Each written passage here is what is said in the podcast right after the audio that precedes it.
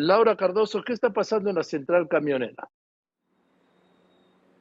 ¿Qué tal, Joaquín? Buenas tardes. Y es que, como ya lo mencionabas hace rato, se ha convertido en el epicentro de los flujos migratorios aquí en la Ciudad de México. Joaquín, aquí llegan los migrantes para ir directo a Ciudad Juárez, donde se están concentrando todos. Ya no solo son venezolanos, son de varios países centroamericanos. Y sobre esto, Joaquín, preparamos una pieza. Vamos a verla. La Ciudad de México enfrenta una crisis migratoria. La central camionera del norte se ha convertido en el refugio temporal donde migrantes de Centro, Sudamérica, el Caribe y países asiáticos y africanos tienen el mismo objetivo, lograr el sueño americano que en su travesía se ha convertido en pesadilla. Algunos han pasado hasta siete fronteras y dicen que la más dura es la mexicana. He pasado siete fronteras con esta y no he gastado tanto dinero como la que he gastado en esta frontera.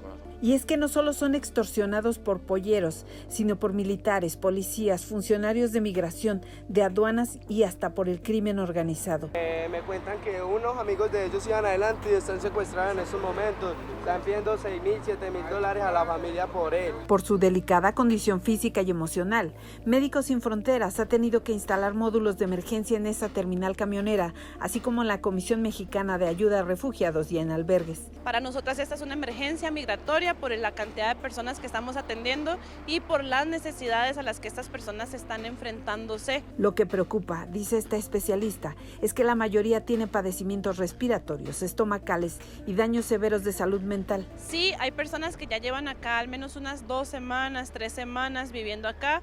Como ustedes pueden observar, este es un sitio donde hay recursos bastante limitados de aseo, de alimentación, de hidratación. En las imágenes, Oscar Jiménez, Laura Cardoso Tierra, Fórmula Noticias.